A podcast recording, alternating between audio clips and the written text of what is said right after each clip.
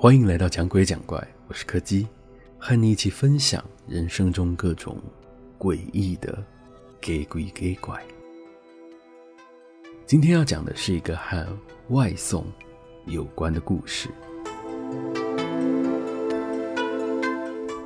不得不说，外送员实在是一个越来越辛苦的行业。那天原本也只是一张普通的外送单而已。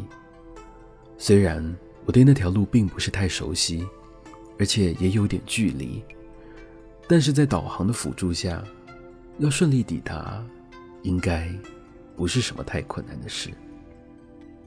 那时候大约是在傍晚时分，可能因为刚好是假日的关系，再加上那个地段还算蛮偏远的，一路上几乎看不太到有什么车辆经过。不过，这对于像是我们这种骑车的人来说，倒也是件好事。只是骑着骑着，我开始察觉到，这条路的周遭好像荒凉的有点奇怪。先不说那些杂草丛生的空地，还有铁皮围栏围住的工地，就算是一般的民房，也有不少看起来已经很久都没有人居住的样子。与其说这里是荒凉，看起来反而更像是因为某种原因而荒废了的感觉吧。我一边思考着，一边骑过了一个小小的隧道。就在那短短的几秒钟里，我的手机自动转成了黑底的夜间模式。在那个瞬间，我的手机就像是一面反光镜一样。直接反射出了我自己的脸，还有一个背对着我坐在机车后座上的人。不过就是几秒钟的时间，等我意识到的时候，车子已经骑出了隧道。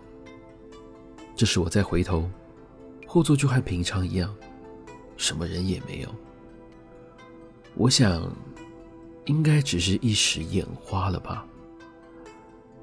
就算当下觉得有点可怕，但是也只能先用这种理由来安慰一下自己。就在我重新上路过后没多久，当我在经过一个桥下的涵洞时，手机又再一次的自动切换到了夜间模式。于是我反射性的又再看了他一眼，除了我自己的倒影，还有一个侧坐在后座上的人。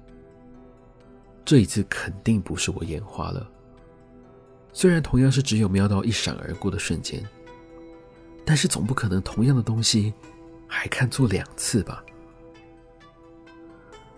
我停在路上犹豫了好一阵子，最后还是决定秉持我最后一丝的职业道德，先把东西送到之后再来考虑吧。于是我又硬着头皮继续上路了。在接下来的路程里，我始终都维持在一个很紧绷的状态，生怕再遇到一个像是隧道的东西。